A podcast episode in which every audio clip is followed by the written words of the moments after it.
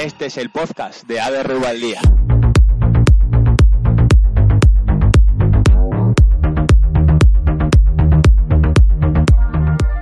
Bienvenidos al séptimo programa del podcast de ADRV al día.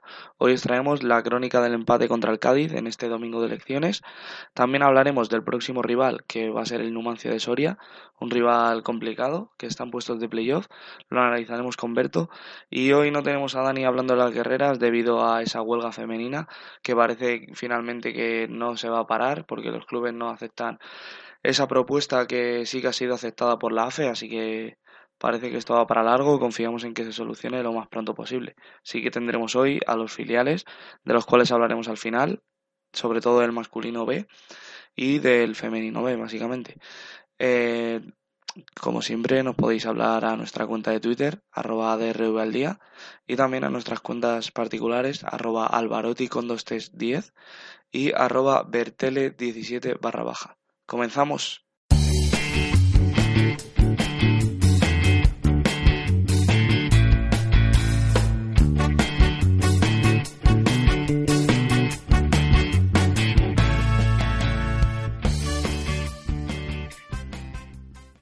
Del partido del Rayo masculino, el primer equipo, que fue el partido del domingo a las 9, día de elecciones, como dijimos, en el cual el Rayo y el Cádiz empataron a uno.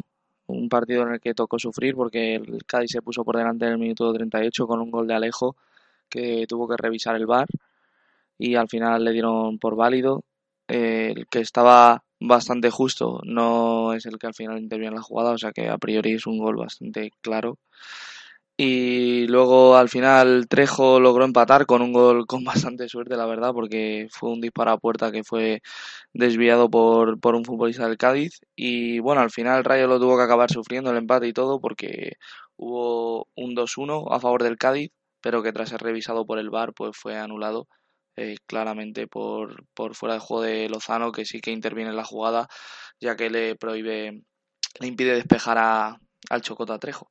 Y bueno, para hablar del partido estamos aquí con Berto. Hola Berto. Hola, muy buenas. ¿Qué tal lo viste así a grandes rasgos? Bueno, pues con un poco de frío porque el domingo marcaba frío en Madrid. Y bueno, vi a un rayo más o menos en la tónica habitual.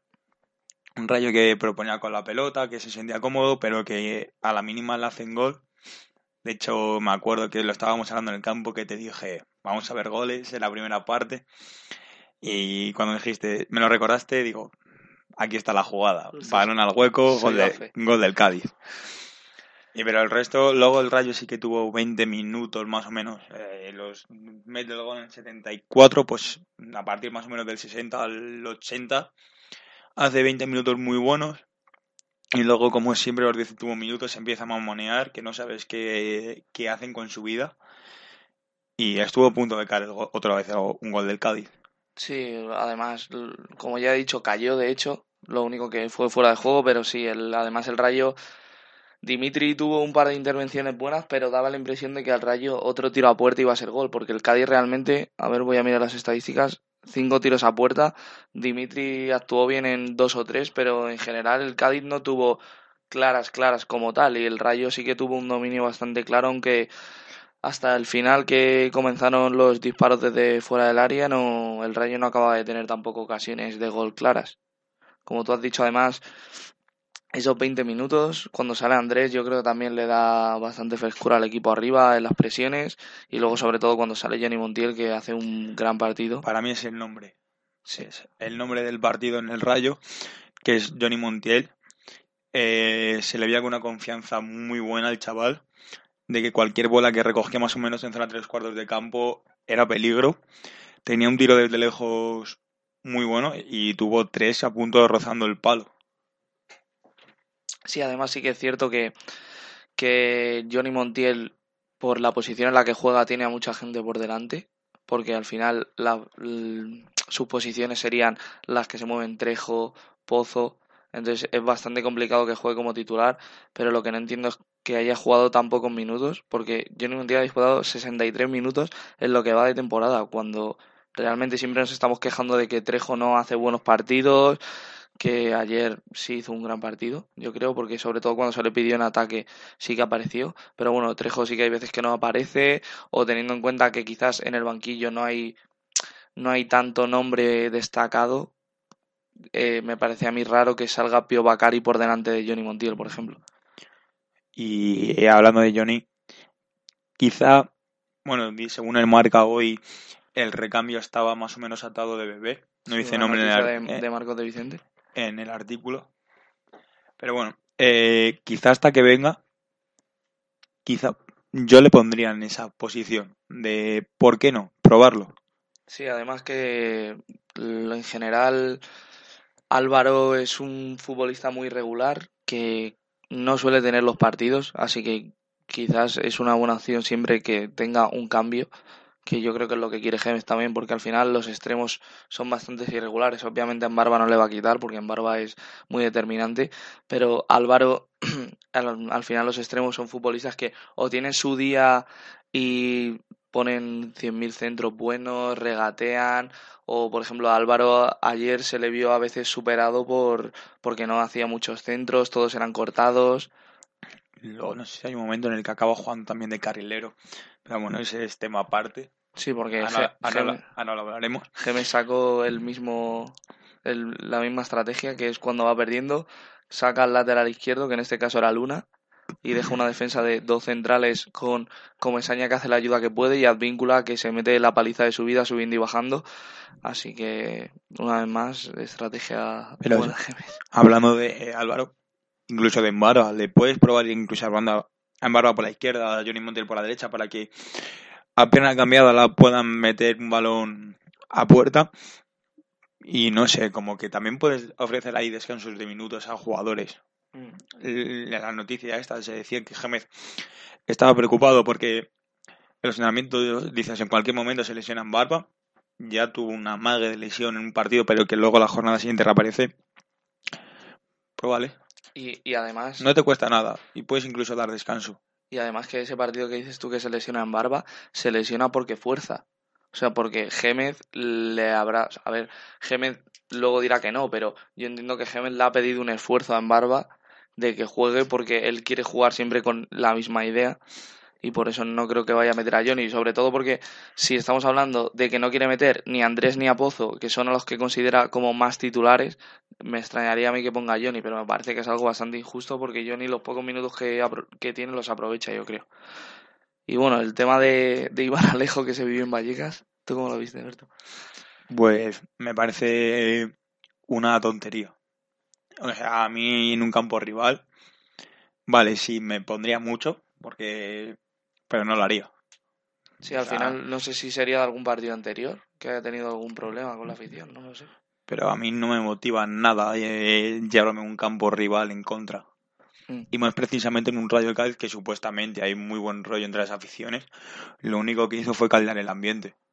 Sí, además que era, no, sé, no había necesidad porque es un gol que encima eh, le está revisando el VAR, no lo han dado aún como válido y es que en ningún otro partido se ha visto que después de que el VAR da como bueno un gol, el futbolista vuelva otra vez al campo contrario a celebrarlo y hasta dos veces encararse con la afición, no sé, a mí me parecía un, un gesto de niño pequeño y no sé, a mí me parece que es una falta de respeto y bueno, quizá por eso también... El, momento en el que donde estamos nosotros justo en la grada preferencial te mira y te hace la, refer y la reverencia, sí. es como estás tú provocando que si te cae un mechero, te ha caído. Sí, no, a ver, sí, lo que, lo que dice la gente, que si no quieren violencia, que, que se comporten ellos también, pero, pero bueno, sí, temas aparte, yo creo que también eso lo deberían ver los entrenadores y Iván Alejo puede ser muy bueno, pero Igual también por eso Bordalás no le quiso en el Getafe, porque también hay que saber tener una personalidad como tiene la gente del Getafe, por ejemplo, los futbolistas saben sacrificarse y quizás iban lejos un futbolista que no es, mira más por él que por el equipo. Pues precisamente la última que recuerdo de ese tipo fue contra el Getafe de Fulquier. Mm, sí, sí, sí, no, pero digo que en general. Sí, bueno, además un Bordalás que esta semana ha tenido unas declaraciones poco acertadas con Arrasate, el entrenador de Osasuna, y bueno, yo creo que el partido, poco más. Que el Rayo tiene siempre la caraja en el minuto 80 y que le está costando puntos, porque le ha costado puntos. Y sensación de que se hace pequeño en esos momentos, o sea, como que el uno a uno, como que le estás atacando tú, le estás dominando, sigue así. Tienes al campo, en ese momento el campo estaba apoyado, volcado en el equipo, no una super animación, pero sí de que un balón se iba a banda y se levantaba toda la grada a aplaudir, animar con el vamos, vamos. Sigue así. Y luego ya otro tema aparte, eh, Iglesias Villanueva me parece malísimo pero malísimo. En general yo no he visto ningún árbitro que haya pasado en Vallecas. No que haya arbitrado bien, porque eso al final es algo más subjetivo, pero como que deja ir el partido, quiero decir. o, lo, frena en exceso, porque ayer Iglesias Villanueva pitaba todo en contra del Rayo. Y no solo eso, contra el Alcorcón. Igual, contra el Alcorcón estuvieron a punto de pegarse como tres veces los futbolistas. Ayer Tangana. Eh, el sí, al final. Se, le van los partidos de la mano con una facilidad. Claro, sí, a eso me refiero, que, no es tanto como que las jugadas claves estén bien o mal pitadas, porque al final, bueno, luego tienen el bar y les ayuda. El gol puede ser gol, el penalti de Martín es penalti, pero bueno, que tiene la ayuda. Pero no se te puede ir un partido de esa, de esa forma. Sí, sobre todo un partido que se entiende como que es de alta intensidad porque el Rayo está remontando un partido, al final el Cádiz es líder, tiene que arañar puntos contra un posible candidato al playoff, sabes que van a ir más intensos, sobre todo el Cádiz que iba a muerta por todos los balones, a los del Rayo no les vi tan, encendidos quizás y, y bueno, eso, lo que has dicho tú, que los partidos les dejan... Y más supuestamente alguien que hará uno o dos años está pitando en los principales campos del fútbol español. Bueno, quizá por eso está en segunda también, ¿no? Pero bueno, bueno, hasta aquí yo creo que más o menos lo del Cádiz. Destacar por mi parte, si quieres destacar tú alguno, yo voy a decir a Dimitri, que a pesar de que se lleva un gol más el segundo, que en el segundo yo creo que no puede hacer mucho porque es un bote picado con un futbolista que le estorba. yo creo que sí, por eso yo creo que Dimitri al final eh, apareció en dos o tres jugadas y bien paradas y en los goles no pudo hacer nada.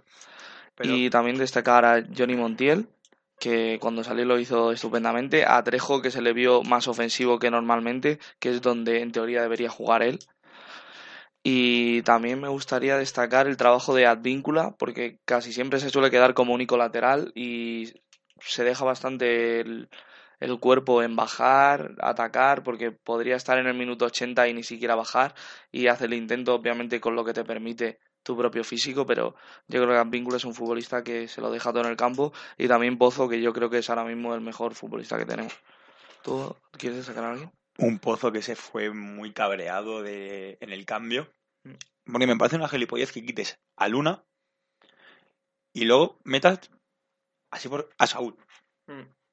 O sea, quito el lateral izquierdo para luego a los 15 minutos volver a meter otro, el lateral izquierdo suplente. No lo entiendo, no lo entenderé, y bueno, un poco más. Sigo destacando esa facilidad. Y es cierto que no culpo a Dimitrieski porque no tiene culpa de los goles. El gol del Cádiz no se lo para ni Oblak, ni Ter Stegen, ni De Gea, ni Casillas en la final del Mundial. Pero sí es cierto que al Rayo está haciendo un partido muy bueno en defensa. Y así de repente, un balón al hueco, tres toques necesitaron para hacerte un gol tiene como una facilidad famosa para encajar goles de la manera más tonta. Porque puede estar haciendo un partido muy bueno. El otro día el Lugo, Sabeljic hace un partidazo eh, corrigiendo todo tipo de, de, errores y metiéndose al corte. Y también, tres toques necesito el Lugo para hacer un gol. Lo único positivo que pudo sacar el Rayo ayer, aparte de arañarle un puntillo al líder, tras ir perdiendo, fue que el resto de equipos también tuvo una mala jornada porque, por ejemplo, el Fuenlabrada no pudo ganar. Eh, creo que el Zaragoza tampoco, si no recuerdo mal.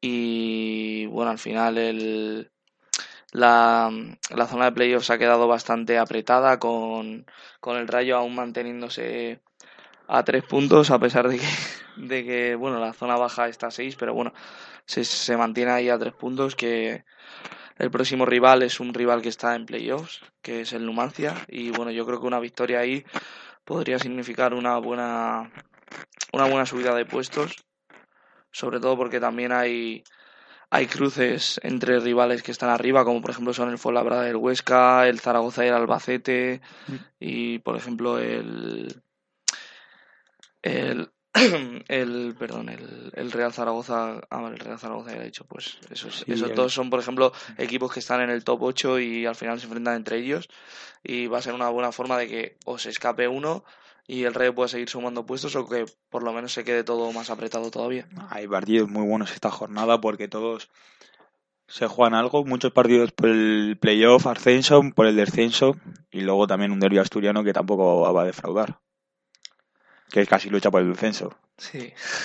Eh, y bueno, pues ahora, ahora seguiremos con esa previa del partido contra, contra el Numancia y pues nada, confiar que el Rayo mejore sobre todo en defensa y que comiencen a llegar los goles, que el Rayo más o menos ha, ha comprendido cómo se ataca y a confiar que sigan con esa dinámica en ataque y que mejoren en defensa.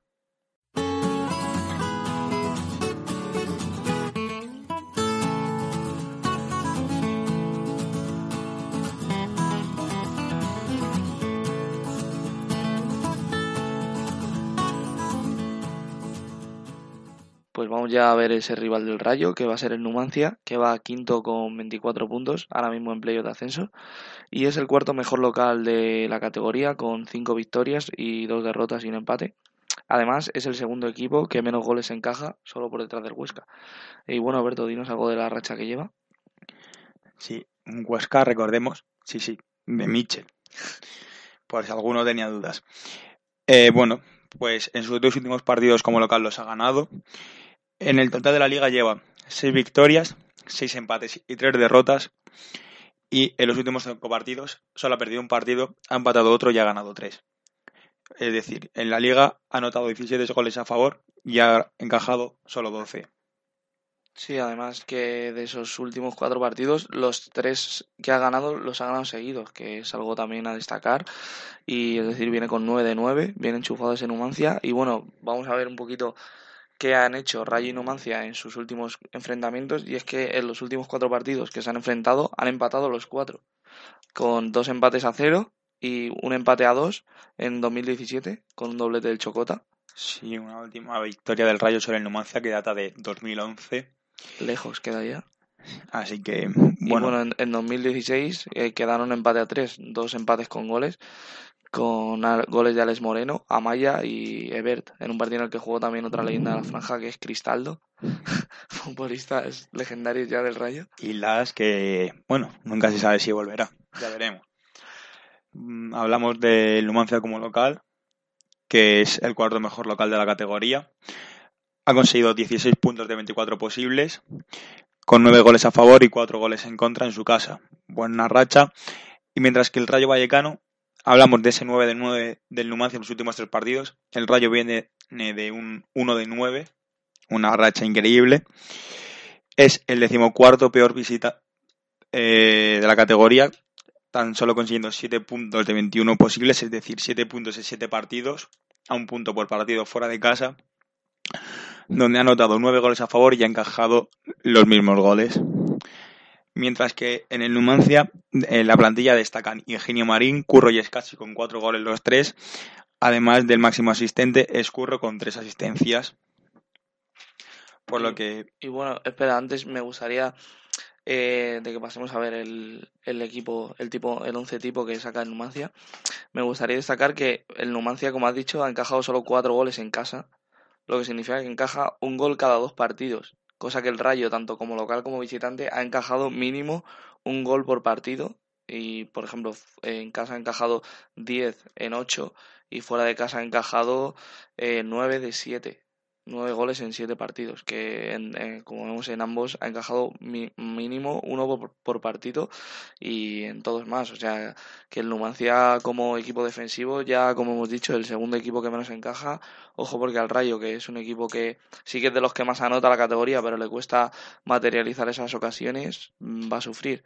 Además, el Rayo también eh, destaca que va a jugar con una serie de bajas debido al parón de selecciones y se le van a ir, pues, en primer lugar el portero titular. Veremos si Alberto llega, que Alberto ya parece que ha estado entrenando con el equipo. Veremos si Gémez ya pone a Alberto otra vez y si Alberto hace un buen partido quizás sea el fin de, de Dimitri como titular. y o si vuelve a confiar en Morro, que ya hemos visto que no tiene ningún problema y que Morro también demostró que puede jugar ahí en cualquier momento. Advíncula. Esa es la más importante para mí, porque so- venía a hacer un buen partido contra el Cádiz. Sobre todo además que Tito ha estado esta semana haciendo trabajo aparte, junto con Álvaro, que Álvaro sí que llegó al partido contra el Cádiz, pero Tito, por ejemplo, no entró en convocatoria. O sea que habrá que ver en qué condiciones está Tito, lo que significaría que quizás podríamos ver en el primer equipo a, a gente como, del B como a Mese, por ejemplo, que es un gran lateral, ya internacional con Guinea, o Luis Aguado, por ejemplo, que en el partido contra el Leganés también hizo un gran partido. Y la trabaja es Andrés Martín con la sub-21. Precisamente ahora en el justo el momento en el que parecía que estaba contando con más minutos en el rayo. Pero bueno, veremos cómo suple esas bajas. Andrés Martínez baja en el banquillo porque pues, sabemos de sobra que va a jugar Ulloa. Pero sí es cierto que estaba anotando con una gran cantidad de minutos en segundas partes.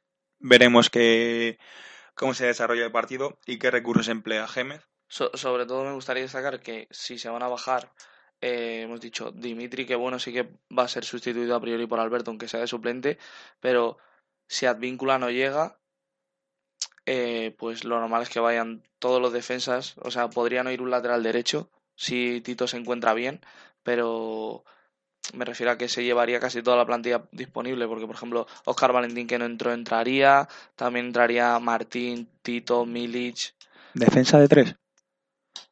Pues no sé, a ver, a mí me, me costaría verla, sobre todo porque el carril derecho lo ocuparía al final en Barba, que es un futbolista que no tiene vocación defensiva, y yo creo que la, para meter una defensa de tres, al final tendría que meter a Milic, que el último partido hizo un partido horrendo, o a Martín, que ya dijo que él le quería dejar un poquito en barbecho a Martín, y no sé yo si se arriesgará con una defensa de tres, que además sería cambiar el esquema, cosa que a Gémez no le solemos ver cambiar su idea, así que no sé, a mí me costaría verla, la verdad.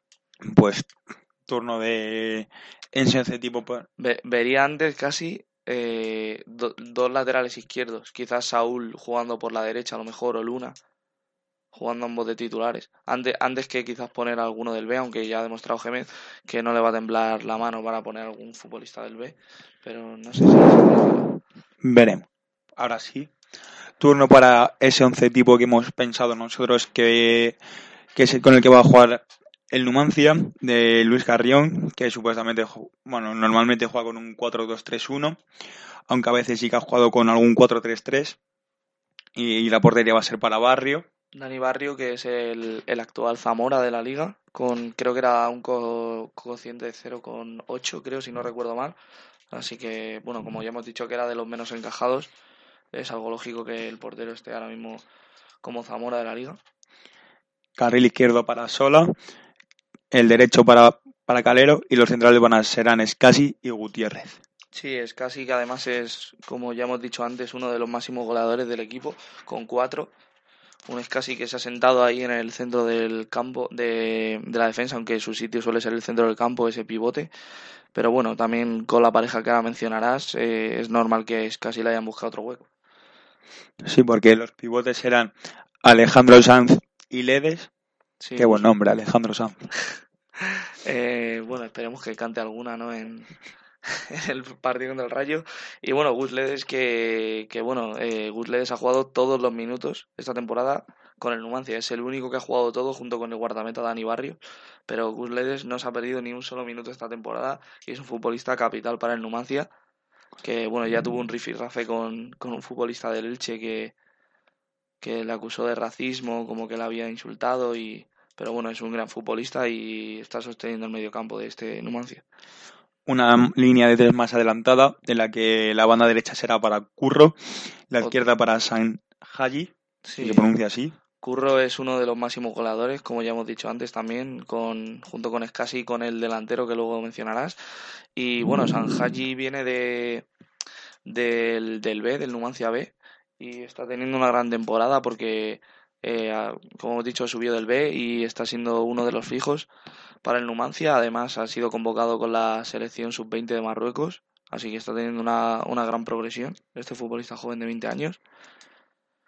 Y media punta para Noguera. Y esa punta de lanza del equipo será supuestamente Ingenio Marín.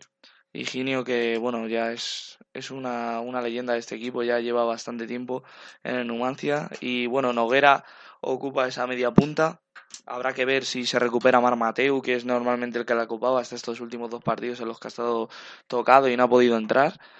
Pero bueno, yo creo que aunque se lograse recuperar, seguiría manteniendo a Noguera, porque al final Noguera ha jugado estos dos últimos partidos y el Numancia ha encadenado esa racha de tres, como hemos dicho antes. Y si Mar Mateu no viene al 100%, yo creo que tampoco le va a arriesgar.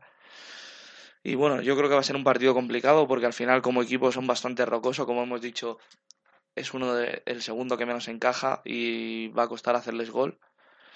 Pero bueno, habrá que ver si, si el Rayo fuera de casa se puede crecer sobre todo tras ese empate y los futbolistas que a priori van a tener oportunidades, como hemos dicho, porque se van a caer algunos de la rotación, porque además Andrés suele ser uno de esos primeros cambios, quizás podemos ver a Johnny un poquito más de tiempo, luego el sustituto a Víncula, quizás alguien del B que lo pueda hacer bien y se pueda meter quitándole ese puesto a Tito que ya va teniendo una edad.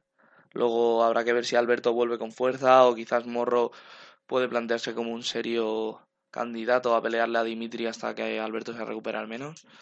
Yo creo que eh, los futbolistas deberían salir bastante enchufados y habrá que ver qué tal se da.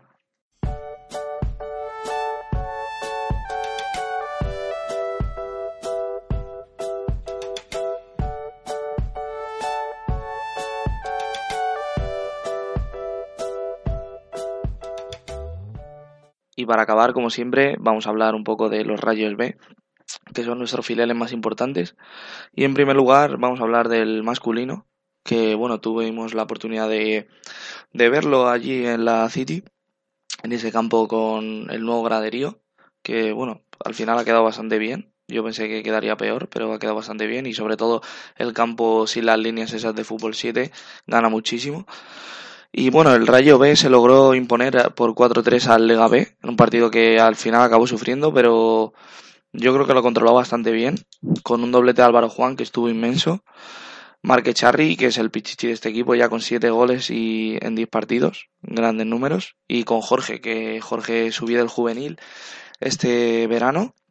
Y bueno, se ha convertido en un fijo ahí en esa defensa. Eh, con la lesión de ruedas ha quedado como, como el capitán de esa defensa. Y le acompañó en este caso Denis, que es un chaval que, procedía del Málaga juvenil también, si no recuerdo mal, y ha demostrado que, está a un gran nivel, que hay un buen trabajo de scout ahí en el Rayo y bueno, es un gran fichaje a priori porque estuvo controlando bastante bien el partido, colocaba bien a sus compañeros, les decía dónde colocarse y bueno, yo creo que vi a un Rayo bastante entero, que es eh, cuando se puso por delante 2-0 eh, al principio, en la primera 20 minutos, así que tuvo unos grandes primeros 20 minutos. Al final le tocó sufrir porque le cayó eh, ese empate. Y bueno, el Rayo sí que en ataque demostró muchísimo, porque como decimos 4-3, al final cuatro goles, meterle a un equipo que Lega estaba en playoffs de ascenso y era un partido bastante complicado. Yo creo que la faceta que quizás habría que mejorar es la defensiva, porque al final encajar tres goles no vas a meter cuatro goles en todos los partidos y que te encajen tres. El Rayo viene encajando con bastante facilidad esos goles.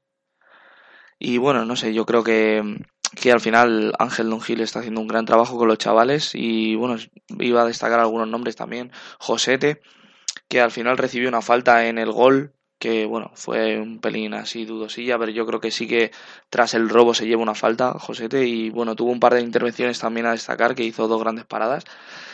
Y bueno, también Luis Aguado se sacrificó muchísimo en defensa, estuvo también ayudando al centro del campo, al centro de la defensa, estaba en todos los sitios. Y también, aparte de Marque Charri y Álvaro Juan, que obviamente fueron los goleadores más destacados de este equipo, y Marque Charri, que ya es el pichichi de este equipo con siete goles, Em, también destacar que Cano, a pesar de que no marcó gol, hizo un derroche físico espectacular porque estuvo hasta los 90 minutos presionando arriba esos, ese rayo que se defendía atrás, lanzaba unos despejes largos y Cano iba a todos a pelearlo, se peleaba con los defensas, iba a presionar al portero para los saques, para que no tuviese una salida de balón cómoda y yo creo que Cano hizo un, un gran partido a pesar de que obviamente en la faceta atacante no, no tuvo su día porque tuvo una ocasión que, bueno, quizás podía haber realizado algún pase, pero bueno, que yo creo que Cano está, está en una línea positiva. Luego en el centro de campo, Arrati estuvo también a un nivel magnífico, cortando todos los balones.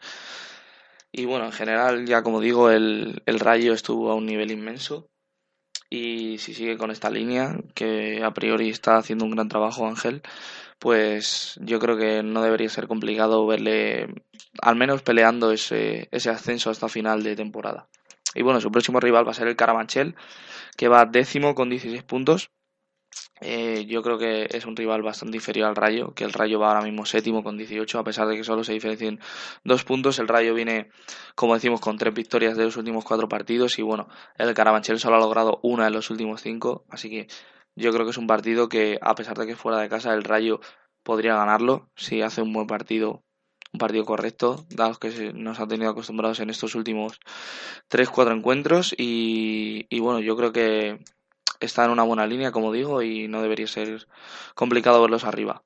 Y bueno, pasando al femenino, ya al Rayo B femenino, fue un partido que además fue retransmitido por la UFEDEMA, que bueno, eh, cabe destacar también que el Rayo femenino, eh, pues no venía con una dinámica muy positiva y al final a este partido lo estuvo dominando clarísimamente, a pesar de que, bueno, eh, ahora contaré los puntos finales más, más determinantes, que el Rayo estuvo dominando, eh, la portera del Olímpico hizo un gran partido porque el Rayo B, como digo, tuvo, tuvo todo el dominio de la pelota y simplemente se le escapó el partido en una contra en el minuto ya 46-35 de la segunda parte en el que marcó el 3-2 en un córner eh, con un par de toques. Y bueno, eh, al final el, el, Rayo B siguió con ese con ese coraje que le caracteriza a este equipo. Y bueno, al final en el minuto 51 ya con 6 de añadido logró empatar en otro córner. Y bueno, yo creo que fue un justo premio dentro de que la derrota era lo que más esperaba, puesto que te habían marcado un gol ya en el 1 y medio de descuento y bueno, al final se lleva algo de premio el Rayo, pero bueno, como digo, estaba dominando todo el partido, así que quizás hubiese merecido la victoria, pero bueno, es otro puntito más que suma que suma este Rayo femenino y bueno, le sirve para seguir subiendo puestos en, en la clasificación y está ahora mismo dos por encima de, de ese descenso. Y bueno, sí que es cierto que, que saca tres puntos, que tampoco es una renta muy destacable, pero, pero bueno, yo creo que poca gente esperaba que el Rayo no estuviese peleando más abajo, porque el Rayo quizás mucha gente lo esperaba más abajo, pero yo creo que está, está sumando bien los puntos y bueno, al final los goles también está haciéndolo bastante bien en ataque porque lleva 17 a favor y bueno, yo creo que al final acabarán llegando más puntos de los que de los que han llegado, aunque quizás no en el próximo partido, puesto que el próximo rival es el líder de la categoría, que es el Atlético de Madrid C que no conoce la derrota aún, lleva cinco victorias y cuatro empates. Y bueno, la nota negativa es que el Rayo jugará en casa, pero lo malo es que el Rayo B no, no ha sumado en casa en ninguno de los tres partidos. Sí que es cierto que, por ejemplo, el, eran rivales que venían con una muy buena dinámica, aunque ahora no estén tan bien, como por ejemplo el Torrelodones, el Solana, pues son rivales que estaban más arriba, pero pero bueno, yo creo que el Rayo tampoco. No creo que sume en este partido porque al final es un partido bastante complicado, pero, pero bueno, lo van a pelear obviamente. Además, con jugando en casa, ¿por qué no ganar al líder? Pero bueno, al final su liga es otra y yo creo que lo están haciendo bastante bien en esta temporada y bueno, confío en que sea así hasta el final hasta el final del curso, aunque no sé si la huelga femenina también afectaría a este, así que habría que ver a esta categoría, así que habría que ver si realmente se juega o quizás al, a este tipo de categoría no le afecta, pero bueno, estaremos aquí para contarlo en el siguiente podcast. Y bueno, hasta aquí el programa de hoy, este programa 7. Y bueno, recordaros que nos podéis escribir a las cuentas de Twitter, lo que se os ocurra, lo que queráis, a arroba adrualdía y luego nuestras cuentas particulares, arroba alvaroti con 10 y arroba bertele 17 barra baja. Y bueno, está aquí todo por hoy y os veremos en la próxima. Adiós.